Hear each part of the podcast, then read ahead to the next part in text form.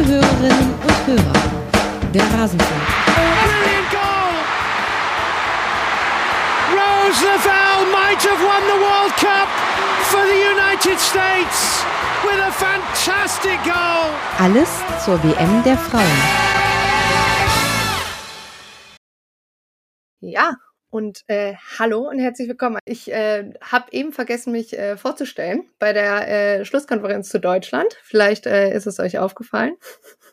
äh, ich bin Eva Lauter-Bohle. Ihr findet mich unter anderem bei unter eva-bohle at mastodon social und äh, auch bei Twitter unter eva-bohle. Ähm, was ich auch eben vergessen habe, ist ein fantastischer Tag heute, ähm, dass wir natürlich ist der Rasenfunk ist und bleibt crowdfinanziert. Damit könnt ihr auch ähm, finanziert ihr unter meiner schönen Versprecher hier und äh, natürlich aber auch sowas wie äh, Annika, aber auch meine wunderbaren Gästinnen heute. Ich habe hier heute volle Frühpower am Start, wenn ich das mal so sagen darf. Und zwar darf ich als erstes begrüßen Tamara Keller. Ihr findet sie unter @lögli@mastodon.social auf Mastodon. Sie ist Journalistin und Teil von Früh. Hallo Tamara. Hi Eva, ich freue mich hier zu sein. Und was für eine schöne Überleitung auch. Ja, toll. Ne? Und dann äh, darf ich auch noch Helene Altgeld hier begrüßen. Sie schreibt für 90 Minuten oder Min für über die WM. Sie ist auch Teil von Früh und ihr findet sie auch bei Mastodon als helene at früh.social. Hallo Helene, schön, dass du auch mit dabei bist. Hallo, freue mich dabei zu sein. So, das war jetzt auf jeden Fall schon mal ein wilder Ritt hierhin. Und was auch ein wilder Ritt war, ist, glaube ich, ja ein bisschen äh, das Spiel zwischen der Schweiz und Neuseeland, auch wenn das Ergebnis 0 zu 0 ist, im Forsyth Bar Stadium in Dundon in New Zealand vor 25.947 ZuschauerInnen geht das Spiel zwar torlos aus, bedeutet aber, dass die Schweiz im Achtelfinale steht und gleichzeitig Co-Gastgeber Neuseeland aus dem, ja, aus dem Wettbewerb ausgeschieden ist. Tamara, wie haben dir denn beide Mannschaften gefallen? Ja, es war auf jeden Fall kein einfaches äh, Spiel zum Gucken, beziehungsweise, also es gab auf jeden Fall den Drang von beiden Teams nach vorne. Das fand ich schon mal sehr gut. Dass es halt torlos am Ende geblieben ist, ist ein bisschen schade. Und zeitgleich gab es halt auch sehr viele Ballverluste, was ich so ein bisschen anstrengend fand. Also es hat sich nicht so einen stringenten Spielaufbau immer so gegeben.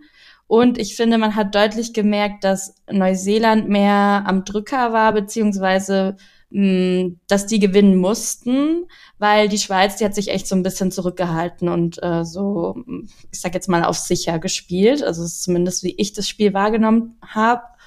Und ähm, dass sie jetzt auch schlussendlich Gruppensieger am Ende sind, ist für mich ein bisschen unerwartet. Also ich habe es nicht im äh, Tipp-Kick getippt, sag ich mal so, aber das kann man eigentlich eh vergessen. Ähm, aber ähm, ja, genau, so ist ein bisschen, wie ich so das Gesamtspiel gerade sehe. Ähm, für mich ist auch so ein bisschen nach wie vor so, dass äh, die Qualität, die die Schweiz haben könnte, eigentlich nicht abgebildet wird in den Spielen, die sie spielen. Also die haben viele Einzelspielerinnen, die eigentlich echt eine hohe Qualität haben und die habe ich in diesem Turnier noch nicht so gesehen. Ähm, und das, deshalb funktioniert für mich das Gesamtbild Schweiz einfach gerade noch nicht. Also da fehlt mir ein bisschen so der Team Spirit oder so, den man halt beim deutschen Team dann schon eher sieht. Ähm, auch so, es gibt viele Chancen nach vorne, aber im letzten Moment ist die Schweiz dann oft immer so lahm. Also entweder bricht dann der Spielaufbau wieder ab oder man verspielt sich. Also irgendwie so der letzte Feinschliff im Angriff fehlt für mich enorm. Und das finde ich halt auch voll krass, äh, wenn man überlegt, dass halt im Sturm Cigortovic steht, äh, die einfach eine krasse Stürmerin auch ist, äh, dass die Schweiz das eben nicht so für sich ähm, nutzen kann. Und mein absolutes Spielhighlight war, als die neuseeländische Torwärtin mit nach vorne gegangen ist. Es war einfach so geil. Ähm, die letzten zwei Mal und die, die zweite Chance, also die, der zweite Eckball war dann echt nochmal eine krasse Chance auch. Also äh, da hätten die Neuseeländer, Neuseeländerinnen vielleicht auch noch treffen können. Ja, ich finde auch, dass es irgendwie bei der Schweiz manchmal super frustrierend ist. Ähm, und ich finde, das zieht sich auch schon so ein bisschen ähm, dadurch. Also es war bei der EM auch schon öfters so, dass ich das Gefühl hatte, sie kommen eigentlich ganz gut ins letzte Drittel, aber dann treffen sie irgendwie konstant die falsche Entscheidung.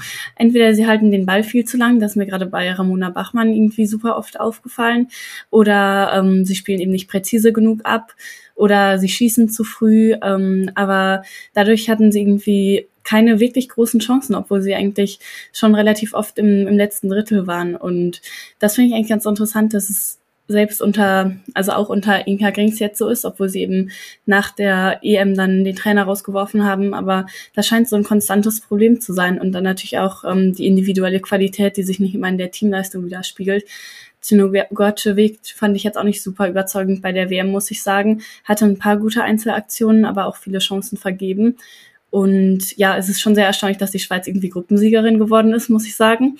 Also es spricht nicht unbedingt für die Gruppe. Ich weiß jetzt nicht, ähm, ob das viel über die Schweiz selber aussagt, weil ja, eigentlich hatte ich das Gefühl, sie waren irgendwie in jedem Spiel so ein bisschen mit angezogener Handbremse unterwegs. Im ersten Spiel haben sie so gegen die Philippinen gewonnen, gerade so irgendwie. Dann im zweiten Spiel wollten sie eigentlich auch nur einen Unentschieden haben. Jetzt brauchten sie auch ganz sicher nur einen Punkt, um weiterzukommen und wollten da ähm, auch nicht ins Risiko gehen natürlich. Und ja, so was irgendwie alles immer so ein bisschen halbgar, finde ich, und schwierig einzuschätzen, ob da jetzt überhaupt noch mehr drin steckt bei ihnen oder nicht. Ja, und ich finde auch, man hat irgendwann gerade zur zweiten Halbzeit gesehen, dass es eine Mannschaft gab, die, äh, die musste. Und das war eben Neuseeland, weil wir hatten ein Parallelspiel, über das wir gleich auch noch sprechen. Aber da hat das Ergebnis eben klar gemacht, Neuseeland muss punkten. Sie müssen die drei Punkte holen, sonst sind sie eben raus. Und ich glaube, man hat auch irgendwann bei der Schweiz gemerkt, okay, wir müssen jetzt keine 100 Prozent mehr geben.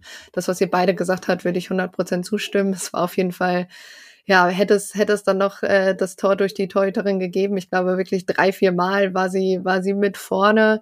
Ähm, ich wohl äh, beim, bei der ARD Nia Künzer und Almut Schulz, äh, Schuld haben wohl auch ähm, ja irgendwann im, im Kommentar quasi immer mitgefiebert quasi, was denn jetzt passieren wird. Ich glaube einfach, dass was für mich sehr, sehr überraschend war, dass, dass Jackie Hand äh, die zweite Halbzeit noch gespielt hat. Ähm, sie war ja schon in der ersten Halbzeit angeschlagen, also sie knickt ja irgendwie weg in der 39. kurz vor der Pause und ich dachte, sie wird halt quasi, okay, ja, hier fünf Minuten bis zur Pause, machst du jetzt noch weiter und dann wechseln wir uns, wechseln wir aus. Es kam aber ähm, nur, nur Riley für Chance und nach, also Hand hat einfach die, die, die kompletten 90 beziehungsweise plus äh, 90 plus 10 oder was auch immer, hat sie ja ähm, durchgespielt und ich finde, man hat ja auch schon angemerkt, dass sie nicht immer voll in die Bälle reinging. Also dass er, dass da durchaus ähm, Momente gab, wo, wo sie dann nicht mehr ja zu 100 Prozent da war, wo ich dann nicht ganz verstehe, warum sie nicht vorher runtergenommen wurde. Zum Beispiel fand ich auch, dass als Hassett reinkam, die hat, kam auch überhaupt nicht gut ins Spiel und dann war diese linke Seite auch einfach, ja, wie ich fand, einfach nicht, nicht gut besetzt dann in dieser zweiten Halbzeit. Ich weiß nicht, Tamara, hast du, hast du das ähnlich gesehen? Ja, doch, habe ich schon auch ähnlich so gesehen. Ähm, trotzdem, ja, also es ist halt das, was ich auch mit dem Willen meinte. Ich finde, das hat man bei den Neuseeländerinnen deutlich mehr gesehen. Ich glaube, es war auch ein Unterschied in der Strategie. Also soweit ich das verstanden habe, hat die Schweiz sich nicht informiert, was im anderen Spiel geht. Das heißt, natürlich kamen quasi die Neuseelerinnen, Neuseeländerinnen aus der Pause und wussten auch, was Sache ist um, und dass sie quasi noch mehr geben müssen. Um, ja, aber sonst sehe ich es eigentlich ähnlich wie du und habe ich ja eigentlich. Andererseits finde ich, dass Neuseeland gar nicht so wirklich mit Karacho aus der Kabine gekommen ist. Also ich habe ja die erste Hälfte jetzt nicht ähm, gesehen, weil ich mit dem faszinierenden Parallelspiel Norwegen gegen Philippinen beschäftigt war. Ähm, aber dann war da ja schon alles klar zur Pause, also habe ich dann beides angeschaut. Und ich finde, Neuseeland war erst sehr blass in der zweiten Hälfte. Also da hatten sie ja richtig wenige Zweikämpfe und Bälle auch gewonnen. Und ähm, da hatte die Schweiz eben diese eine Phase, wo sie eigentlich ständig ähm, gute Situationen hatten, ständig irgendwie Überzahl oder zumindest vier gegen vier und dann haben sie es einfach jedes Mal so schlecht ausgespielt. Also wenn ich Inka Grings wäre, dann würde ich wirklich das im Training einsetzen. Aber gut, ähm, Neuseeland ist dann irgendwann wieder aufgewacht, aber erst halt so in der 70. Minute und dann gab es in der Nachspielzeit noch so ein paar Halbchancen, aber es war dann vielleicht auch so ein bisschen spät. Also ich hatte mich schon gewundert, dass, ähm, dass Neuseeland da so wenig nach vorne getan hatte erst. Ja, und, und gleichzeitig muss man einfach sagen, also wir hatten eine lange Zeit in der zweiten Hälfte, beziehungsweise das, was, was du auch gesagt hast, Helene, dass eben nicht so viel Power kam. Also der erste Torschuss in der zweiten Halbzeit war in der 73. Minute von Steinmetz. Das war so die Chance äh, bis halt zur Schlussphase, wo es dann eben nochmal so ein bisschen energiegeladener wurde, sag ich mal. Ähm, die Schweiz hatte jetzt auch nicht wirklich ähm, die Chancen, wie gesagt, sie mussten ja auch nicht. Mir hat da äh, sonst Pubel äh, ganz, ganz gut gefallen. Äh, die fand ich eine, eine sehr aktive Spielerin bei der Schweiz. Ähm, da, die hatte aber einfach gegen, gegen Bowen immer wieder, also da hat man schon gemerkt, dass das Bowen da eine gewisse Souveränität an den Tag legt, wogegen Pubel dann in ihrem jungen Alter auch einfach noch nicht äh, so komplett gegen ankam und, und Bone da das, äh, wie ich fand, immer wieder gut hat. Gleichzeitig fand ich als Risikofaktor durchaus ein bisschen Rebecca Stott. Ähm, die ist ein paar Mal aus der Kette rausgerückt und hat dann eben den, den, den Raum frei gemacht. Ähm, sie wurde ja tatsächlich auch ähm, nach, nach gut einer Stunde ausgewechselt. Da gab es dann immer mal Situationen, wo, wo Bone dann eben den dann nochmal zumachen musste, weil eben ähm, ja, es dort rausgerückt ist, äh, gab es zum Beispiel mir nach 30 Minuten mal diese Umschaltmomente, auf die hat die Schweizer schon gewartet. Aber wie gesagt, im Endeffekt war der Druck halt mehr auf Neuseeland. Ähm, und für sie finde ich es einfach schade. Ich finde, ähm, es tat schon irgendwie weh, dabei zuzugucken, wie, also äh, ich habe es äh, auch, auch irgendwie auf Twitter geschrieben, ich bin fühle mich ganz anders emotional momentan. Ich finde, das ist irgendwie, man, man hat irgendwie doch äh, ja ein anderes Gefühl für, für die Spielerin, finde ich, irgendwie, wenn man sie sieht. Ähm, aber ja, ist natürlich bitter, dass es, dass es jetzt wieder nicht geklappt hat. Ähm, aber im Endeffekt wahrscheinlich auch so ein bisschen das, das Thema Euphorie. Man konnte diese Euphorie nicht so ganz aus dem ersten Spiel dann mit reinnehmen und äh, der, der Plan auf Wilkinson hat dann wahrscheinlich auch nicht immer, ist nicht zu 100 Prozent aufgegangen. Sie wird auch gut abgestellt in den, in den anderen Spielen. Ähm, und das hat die Schweiz eigentlich auch wieder ganz gut hingekriegt. Ja, für mich ist auf jeden Fall auch Pubel die, die die beste Chance noch in der zweiten Halbzeit hatte. Mm, und die halt dann, ja. Also es war, war jetzt nicht so, hätte sie machen, machen müssen, aber es war eine voll krasse Chance und trifft dann aber halt eben auch nicht. Das war das, was wir ja auch schon angesprochen haben mit der fehlenden Stärke dann im letzten Moment.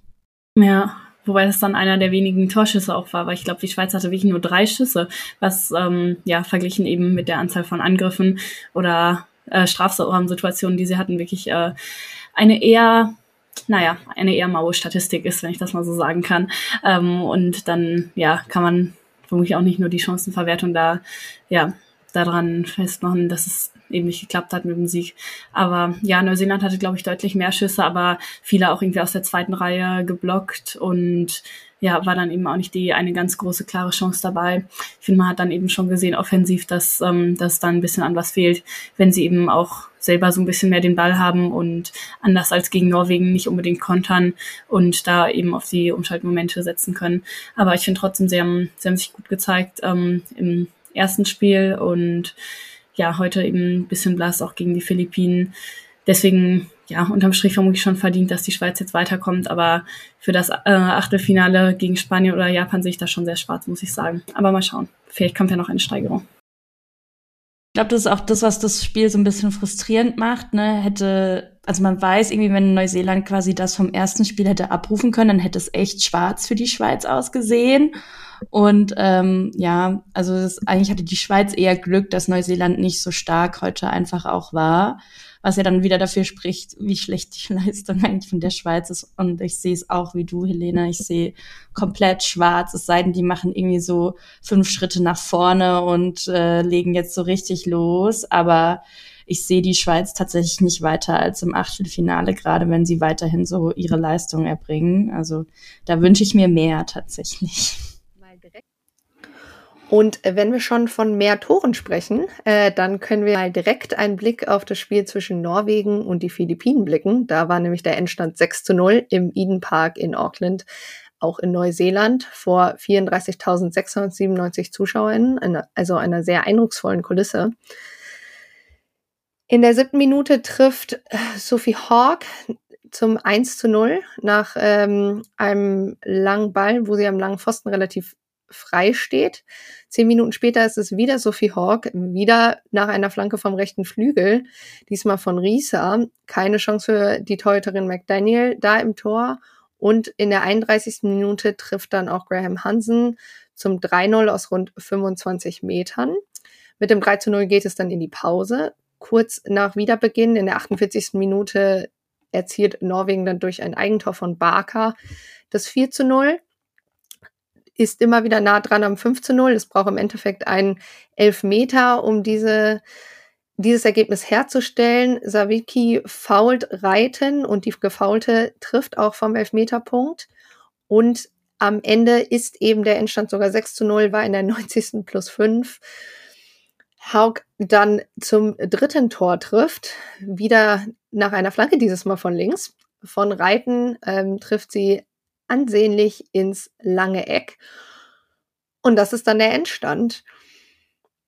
Helene, das Ergebnis ist ja nun schon sehr deutlich und gerade bei Norwegen, die ja ähm, bis jetzt wahrscheinlich noch nicht so das gezeigt haben, was sie wollten. Wie hat dir Norwegen denn gefallen? Ja, ich würde sagen, das Ergebnis ist deutlich. Das Spiel war es auch. Ähm, ist jetzt nicht so, als hätten sie einfach ihre Chancen knallhart genutzt und ähm, sonst ähm, wäre es vielleicht ein bisschen ausgeglichener gewesen, als das Spiel es so sagt. Also es war wirklich ähm, ein Kantersieg ähm, in allen Belangen. Also Norwegen hat total das Spiel dominiert. Und es war eigentlich so, wie Frieda Mornum das vor dem Spiel gesagt hat. Sie meinte nämlich, ähm, wenn wir mal das 1 zu 0 machen, denn dieses 1 zu 0 hatten sie ja noch nie gemacht ähm, bei der WM, sie hatten kein einziges Tor vor dem Spiel geschossen, dann ähm, können wir vielleicht auch das 2 zu 0 und das 3 zu 0 schießen, dann platzt mal der Knoten, ähm, das ist eben auch so eine mentale Sache ist vielleicht bei Norwegen. Und das hat man wirklich gesehen. Diese frühe Führung hat ihnen eindeutig Selbstvertrauen gegeben. Dann mit Haug, die ja nur für Hegerberg eigentlich in die Startelf gerückt war, aber ein super Spiel gemacht hat. Natürlich Hattrick, ähm, ist in der Luft sehr gut. Das war auch schon vorher bekannt und hat da wirklich Werbung für sich gemacht. Und ja, ich würde sagen, Norwegen hat das dann sehr souverän runtergespielt. Ähm, spätestens nach dem 13-0 war eigentlich klar, dass dass sie dann auch weiterkommen und dann konnten sie natürlich befreit spielen und auch mal so ein bisschen bisschen entspannter die Sache vielleicht angehen, bisschen weniger verkrampft, ähm, haben dann noch ein paar T Tricks eingestreut. Es war jetzt immer noch nicht die allergrößte Fußballkunst, würde ich sagen. Ich habe von ein paar Leuten gehört, dass, ähm, dass sie irgendwie ähm, meinen, dass das jetzt das Norwegen ist, was man irgendwie immer ähm, sehen wollte und dass sie damit jetzt vielleicht eine Chance haben im Turnier. Ähm, das würde ich so ein bisschen relativieren, weil es sind immer noch die Philippinen, die dann nach diesem 1-0, 2-0, 3-0 schon ein bisschen auseinandergeflogen sind und gerade eben diese Flanken gar nicht verteidigt gekriegt haben. Ähm, da hatten wir es sehr oft, dass die erste Flanke eigentlich noch ähm, geklärt wurde, aber dann jedes Mal nur unzureichend, dass der Ball dann irgendwie an die Strafraumkante ges ähm, gesprungen ist und dann gab es irgendwie einen Distanzschuss oder eine neue Hereingabe. Also da waren die Philippinen einfach zu unorganisiert. Ähm, das hat Norwegen eben super ausgenutzt, aber ja, trotzdem bin ich mir nicht sicher, wie viel das jetzt ähm, für den zukünftigen Turnierverlauf aussagt.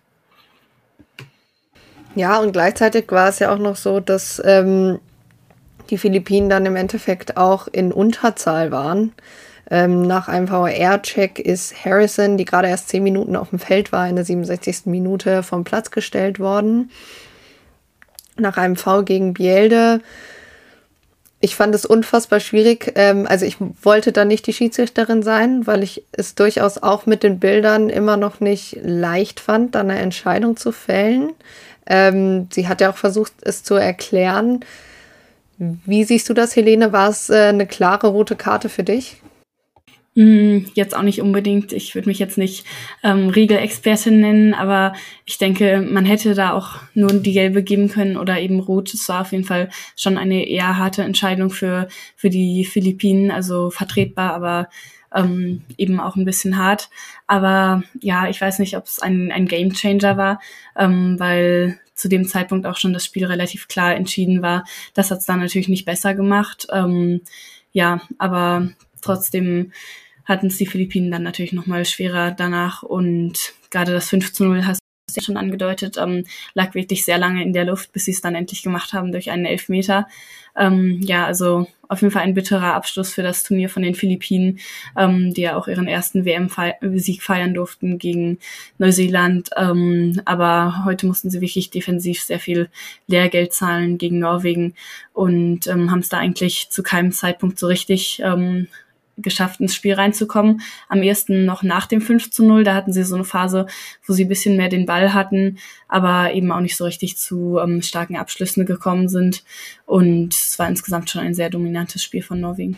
Ja, und äh, eine Spielerin, die ich bei Norwegen auch ähm, gerne ja so ein bisschen herausnehmen möchte, die ich auch sehr, sehr gut fand in diesem Spiel, war Graham Hansen.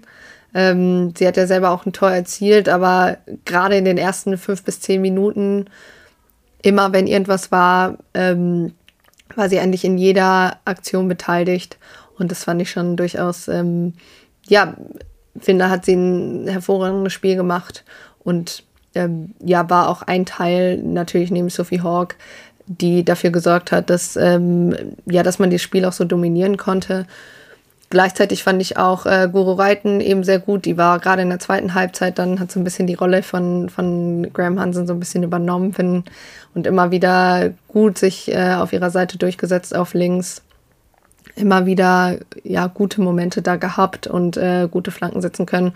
Und wie du schon gesagt hast, Helene, vor allem die zweiten Bälle waren eigentlich immer bei Norwegen. Also äh, es wurde auch nicht wirklich kontrolliert rausgetragen von den Philippinen. Und dann war es im Endeffekt, ähm, ja, auch äh, wenn es zwischenzeitlich vielleicht ein bisschen sehr hoch wirkte. Wir haben ja ein paar der, der höheren Ergebnisse jetzt auch in diesem Turnier gehabt. Aber ähm, ja, ich glaube, es ist einfach die Effektivität. Gleichzeitig habe ich auch ein bisschen gelesen, dass manche ein bisschen enttäuscht sind, dass halt ein Sieg mit besonders vielen Toren, sage ich mal, jetzt äh, für Norwegen für eine Runde weiterreicht. Gleichzeitig ist es eben so, das ist bei Gruppenspielen, da kann halt ein Sieg äh, kann, kann dir einfach reichen. Und ähm, das klar wirkt es dann im, im ersten Moment so ein bisschen enttäuschend. Äh, es gab ja auch durchaus auch ein paar, ja, ich sag mal, kritische Stimmen auch innerhalb des Kaders. Deshalb saß Engen, soweit ich weiß, ja auch auf der Bank. Äh, weil sie so äh, ja die Mannschaft im Prinzip kritisiert hatte, kam dann ja auch rein äh, im Laufe des Spiels. Aber ich bin durchaus gespannt, was, äh, was wir von Norwegen ähm, noch erwarten können ähm, im Verlauf dieses Turniers. Weil, wie gesagt, wie du es auch meintest, per se haben sie ja die Qualität. Sie müssen sie halt nur im Prinzip von Anfang auf den Platz bringen. Ähm, weil wir haben jetzt ein paar Teams gesehen, die dann eben auch einfach komplett auseinanderfallen. Und per se würde ich jetzt auch erstmal sagen, ich weiß nicht, wie es andersrum ist, ne? wenn Norwegen mal 0 zu 2 gegen ein Top-Team zurückliegt, schaffen sie es da, da dann auch im Prinzip diesen Motor anzuwerfen weiß ich nicht. Dennoch, ähm, ja, freut es mich auch, dass sie da so ein bisschen die Kurve noch bekommen haben, könnte man sagen. Ich würde auch, glaube nochmal das Hansen-Tor appreciaten. Das war wirklich ein mega geiles Tor. Einfach auch ein richtig krasser Distanzschuss oben ins Eck auch. Ähm, und ich muss auch sagen, mich hat das auch ein bisschen schockiert. Ähm, dass man das gar nicht so krass mitbekommen hat, obwohl Hans eben Hansen auch diejenige war, die ein sehr krasses Interview gegeben hat, wo sie gesagt hat, ja, vielleicht muss ich mich selber in Frage stellen und mich selber zurücknehmen, so irgendwie, ähm, wo sie sehr klare Worte irgendwie auch zu die, dieser Teamverfassung dass sie nicht gewertschätzt wird gefunden hat und dass sie sich ein paar Tage später dann auch äh, in der Pressekonferenz dafür entschuldigen musste. Und äh, das ist bei mir tatsächlich ein bisschen unterm Radar gelaufen. Also ich habe nur diese ganzen Spekulationen mitbekommen, dass da auch was im Team nicht stimmen muss. Und von der Leistung her, die man halt von Norwegen gewohnt ist und was sie auf den Platz bringen, hat man auch das Gefühl, es stimmt was im Team nicht. Und dann bekommt man immer mehrere so Sachen mit. Aber ich fand auch, es war mir ein bisschen zu viel. Spekulation. Also ich finde auch, das ist die erste WM, wo es so viele Spekulationen um gewisse Sachen in Teamstrukturen und so geht. Und das finde ich auch irgendwie eine weirde Entwicklung, muss ich ehrlich sagen, weil es halt sowas bisschen Boulevardeskes auch hat. Aber wenn sich dann wirklich eine Spielerin schon hinstellt und was sagt, das muss ja auch zeigen, wie hoch das Eskalationslevel eigentlich wirklich ist. Und wie hoch dann der Druck auch von, wenn wir auch viel von Machtstrukturen und so vor der WM gesprochen haben, also gerade wenn man Richtung Frankreich oder Spanien oder so irgendwie schaut, äh, dann wieder dahin stellen muss und sich entschuldigen muss, wo irgendwie eindeutig von der Körperhaltung ist, dass es vielleicht nicht gerade ganz so freiwillig ent entstanden ist oder geschieht, so, finde ich schon auch krass. Und deshalb freut es mich auf der einen Seite auch irgendwie, dass die Norwegerinnen jetzt äh, in der Lage waren, mehr ihre Leistung abzurufen, aber ich sehe da auch eher schlecht, wie es so in Zukunft weitergehen soll, weil die scheinen erhebliche Probleme in ihrer Teamstruktur zu haben. Ich weiß jetzt nicht, ob es besser wird. Und ich finde es auch krass eben, also ich wünsche mir irgendwie Bericht, mehr Berichterstattung dazu. Oder ich weiß auch nicht, ob das eben auch am abgefuckten Twitter liegt, dass ich das nicht mehr so mitbekomme, weil früher habe ich alles über Twitter mitbekommen, also keine Ahnung, ob es auch ein bisschen da dran liegt. Aber ähm, wenn, dann wünsche ich mir halt eine Berichterstattung, die sich irgendwie ordentlich damit auseinandersetzt und auf einer kritischen Ebene und nicht so boulevardesk, oh, was könnte da in dem Team nicht stimmen, so. Da hätte ich mir lieber auch gewünscht, dass man das mal genauer sieht, so eben, was hat die Spielerin gesagt und kann man vielleicht mit der auch nochmal sprechen oder so ist mir auf jeden Fall so aufgefallen und fand ich irgendwie krass, dass das irgendwie davor, also vor heute an mir so ein bisschen vorbeigezogen ist. Und ich glaube, es ist super wichtig, was da gerade auch neben dem Platz passiert. Mhm. Stimme ich auf jeden Fall zu. Ähm, aber wenn wir nochmal kurz so ein bisschen zurück auf den Platz gehen, dann ähm, fand ich es auch ganz interessant, dass Almut Schuld, der mit ähm, Graham Hansen zusammengespielt hat, auch ähm, gesagt hat, dass sie irgendwie auch damals bei Wolfsburg schon immer am besten gespielt hat, wenn sie wütend war.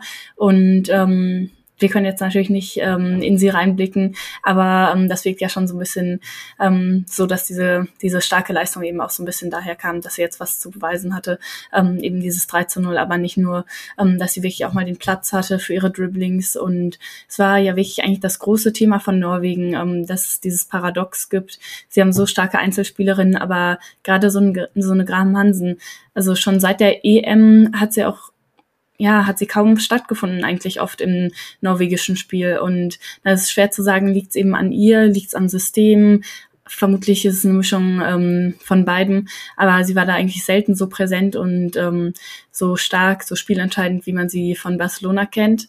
Ähm, und ja, heute ging es dann mal wieder besser, aber wie gesagt, es sind nur die Philippinen auch im Blick auf das Mittelfeld, ähm, wo ja Engen jetzt heute nicht gespielt hat. Ähm, ist eine interessante Entscheidung. Ähm, ich bin gespannt, wie sie es dann im Achtelfinale machen. Aber wir haben ja in den anderen Gruppenspielen gesehen, dass Norwegen enorme Probleme hat, wenn sie da ähm, ein vernünftiges Pressing vom Gegner ähm, eben haben, ähm, dass sie dann sehr oft den Ball verlieren und Engen war ja gerade in diesem ersten Spiel gegen Neuseeland sehr oft ähm, isoliert, musste alleine ganz viel Platz abdecken und ich weiß nicht, ob es ähm, besser wird, nur wenn man sie dann durch eine andere Spielerin, also Börisa, ähm, ersetzt oder ob da vielleicht ein Systemwechsel ähm, her muss. Ja, ähm, heute hat man da auf jeden Fall nicht so viele neue Erkenntnisse gewonnen, weil die Philippinen wirklich sehr zurückhaltend waren, ähm, da jetzt nicht wirklich aggressiv ähm, im Pressing waren. Und dann kommen wir auch schon zum letzten Spiel dieser Besprechung, und zwar Südkorea gegen Marokko. Endstand 0 zu 1. Marokko gewinnt das Spiel im Cooper Stadium in Adelaide vor 12.886 ZuschauerInnen durch ein Tor in der sechsten Minute durch Jradi. Und das ist dann eben der Endstand es gibt immer mal wieder Momente, wo man eventuell noch auf ein, ein zweites Tor von Marokko wartet. Aber Tamara, sonst auch wieder ein Spiel, könnte man sagen, wo Südkorea hinter ihren Erwartungen zurückgeblieben ist, oder? Ja, das auf jeden Fall. Wobei, also ich habe mir das Spiel im Real Life angeguckt und nicht direkt heute Morgen. Und zu mir gesagt wurde, ja, Marokko war super stark und so. Und das ist auch so ein bisschen das, was ich gelesen habe. Und dann, ich weiß nicht, ob ich dann beeinflusst war von dieser Erwartung. Also es ist ja immer blöd, wenn man sowas vorher hört, weil dann habe ich halt Marokko als nicht so stark empfunden. Aber ich glaube, es liegt halt dran, weil ich das Spiel nicht neutral gesehen habe. Ich kannte das Ergebnis schon davor und ähm, fand dann doch, dass äh, Südkorea schon sehr viele Chancen auch hatten, wo sie das hätten ändern können. Ähm, ich fand das auch gut beim Deutschlandspiel, wie ähm, Schuld äh, die Stürmerfunktion begriffen hat bei dieser Torchance von Kolumbien. wo, ähm, wo, wo ähm, einfach nur hätte gegrätscht werden müssen, damit dieses Tor fällt. Und das hatte ich tatsächlich das Gefühl, das war einmal mindestens auch bei Südkorea so, dass man hätte, wäre man da reingekrätscht, der Ball wäre sehr wahrscheinlich reingegangen für die Stürmerin. Ähm, aber sonst ähm, ist Südkorea schon auch im Spielaufbau und so nicht so äh, konkret gewesen oder dann doch auch oft den Ball verloren. Ich glaube, es war auch oft so, dass, dass irgendwo in der Mitte halt der Ball verloren wurde und dann hat man wieder, gab, gab so einen Gegenangriff und äh, es war natürlich auch ein bisschen ätzend, dass halt dieses eine Tor so früh fiel und dann irgendwie gar nicht mehr so viel passiert ist. Trotzdem würde ich sagen, es war eben auch eine gute Leistung von Marokko. Also die haben schon auch noch mal versucht zu zeigen, äh, was sie können. Und äh, vor allem auch eine sehr starke Abwehrleistung von Benzema, die ja quasi auch äh, den Rekord aufgestellt hat, da sie das erste Mal äh, also die erste Spielerin ist, die mit Hijab ähm, in einer WM jemals gespielt hat und zeitgleich halt auch wirklich so das Spiel ihres Lebens irgendwie gemacht hat. Also sie war zum ersten Mal in der Startelf und hat sich wirklich auch empfohlen für das nächste Mal. Ähm, also ich habe auch viel so Kampfstärke eigentlich noch auch bei Marokko gesehen. Aber ich finde auch Südkorea hat gut dagegen gehalten, aber war dann halt am Ende irgendwie nicht so konsequent auch. Also fast so ein bisschen Schweiz ähnlich. Schweiz-Vibes. Ja, will ich dir zustimmen, dass ähm, die Konsequenz ein bisschen gefehlt hat. Ähm, ich habe da auch so ein bisschen zwei verschiedene Hälften gesehen. Ich fand Marokko am Anfang schon ähm, stark, ähm, da haben sie es echt immer wieder geschafft, über rechts ähm, nach vorne zu spielen, ähm, haben da viele Flanken reingeschlagen und ähm, durch eine ist dann ja auch der Treffer gefallen, hat Girardi da auch sehr gut gemacht, finde ich. Ähm, und sie haben auch viel besser es geschafft, den, den Ball mal festzumachen, weil Südkorea hat es eigentlich auch versucht mit langen Bällen, aber bei denen ist es irgendwie gar nicht gelungen. Der Ball war immer direkt weg und ähm, bei Marokko hat mir das viel besser gefallen, dass Girardi eben immer wieder da war und den Ball fest gemacht hat ähm, oder dass sie manchmal auch durchs Mittelfeld gekommen sind mit Chibak ähm, und Nakash, die ich da beide ähm, ziemlich gut fand. Ähm, eben die Kapitänin Chibak, die ja oft auch so ein bisschen offensiver spielt, aber ähm, jetzt in dem Spiel im Mittelfeld war, bisschen weiter hinten und sich da sehr viel bewegt hat. Ähm, viele Bälle wieder gewonnen hat. Ich glaube, es waren zehn oder so. Ähm, ja, also das war schon gut von Marokko, aber andererseits war ich gerade am Anfang auch sehr enttäuscht von Südkorea. Also ich hatte das Gefühl, da fehlt einfach komplett das Konzept nach vorne. Ähm, sie haben eben manchmal diese langen Bälle geschlagen, wollten dann einen Park finden, die ja mit 1,77 auch gewisse Größenvorteile hat. Also war natürlich eine plausible Idee, aber die Innenverteidigung, du hast es schon angesprochen, war mit Benzina und Chata einfach ähm, auf der Höhe, auch wenn sie ein bisschen kleiner waren. Und ja, ähm, das hat irgendwie nicht wirklich was gebracht und Südkorea hat ansonsten sehr wenig Alternativen gehabt, nicht wirklich so einen Plan B. Ähm, man hatte das Gefühl, die haben irgendwie noch nicht oft zusammengespielt. Also da hat es an ganz viel gefehlt. Es war ganz, ganz seltsam, finde ich. Also die Abstände haben oft nicht gepasst, gerade in der ersten Hälfte und die Präzision auch überhaupt nicht, viel zu viele Fehlpässe. Und dann ist es besser geworden, finde ich. Ähm, aber sie haben es immer noch nicht so richtig ja, so richtig konsequent ausgespielt. Also Marokko hat dann ja schon gerade in der zweiten Hälfte so ein paar Lücken angeboten und da hätte Südkorea viel mehr auch mal mit Seitenverlagerung arbeiten können oder in die Tiefe oder mal so ein bisschen schneller, aber es wirkte immer noch so ein bisschen behäbig und dann kam halt mal der lange Ball. Aber ja, das war jetzt nicht so richtig gefährlich. Also sie kamen dann zu ein paar guten Chancen in der zweiten Hälfte und ich glaube, Marokko hätte sich, um ehrlich zu sein, auch nicht wirklich über das Unentschieden äh, beschweren können, weil sie dann eben in der zweiten Hälfte schon sehr wenig vom Spiel hatten, fand ich. Ähm, aber ja, das fand ich von Südkorea jetzt trotzdem nicht sehr überzeugend. Ich glaube, das war auch so ein bisschen der größte Kontrast. Marokko hatte ein mega gutes so Umschaltspiel. Also wenn nach vorne dann mit sehr viel Drive und sehr schnell und konsequent. Und das war genau das, was Südkorea am Ende noch gefehlt hat, um halt wirklich ein Tor zu machen oder da irgendwie, also so, sie haben sich so ein bisschen gut ergänzt, so in der Hinsicht, so, was die einen hatten, hatten, haben den anderen gefehlt und so ein bisschen umgekehrt. Ähm, und ja, ich sehe es auch wie du, dass auch ein Unentschieden für dieses Spiel fair gewesen wäre. Andererseits ist natürlich auch schön, man hat es auch richtig gesehen, wie sich die Spielerinnen gefreut haben. Das ist halt auch der erste WM-Sieg äh, ever für Marokko. Und ich finde, da freut man sich auch immer so ein bisschen mit. Das ist ja das Schöne am Fußball. Ja, das stimmt natürlich. Marokko hatte ja auch noch ähm, die Chance, dann den Deckel drauf zu machen ähm, mit Ayan in der 88. Äh, ganz frei vom Kasten, aber den hat sie dann nicht gemacht. Ähm, aber das war natürlich nochmal eine große Chance.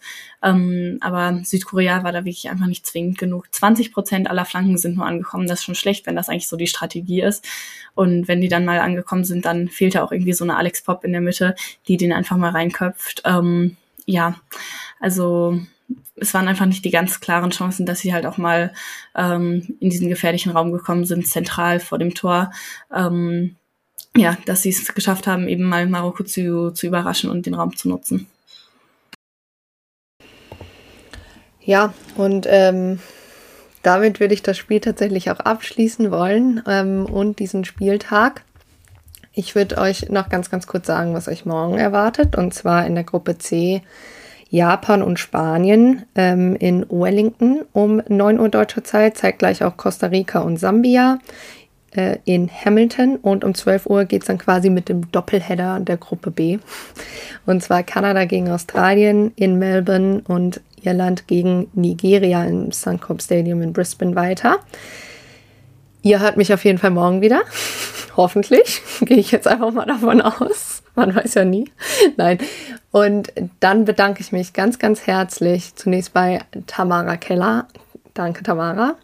Danke dir, Eva. Und bei Helene natürlich auch. Danke. Vielen Dank. Und dann hoffe ich, dass wir äh, alle noch eine, äh, einen schönen Restabend in deutscher Zeit haben und natürlich, dass für alle anderen äh, es morgen wieder gut losgeht. Und dann sehen wir uns bald wieder.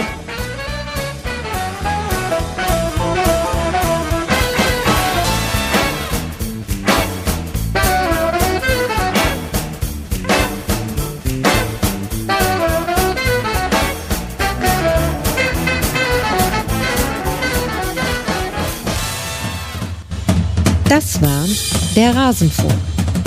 Wir geben nun zurück in die angeschlossenen Funkhäuser.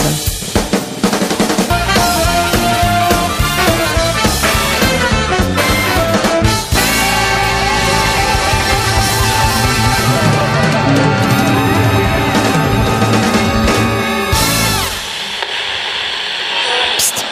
Rasenfunk unterstützen, ihr Knauser.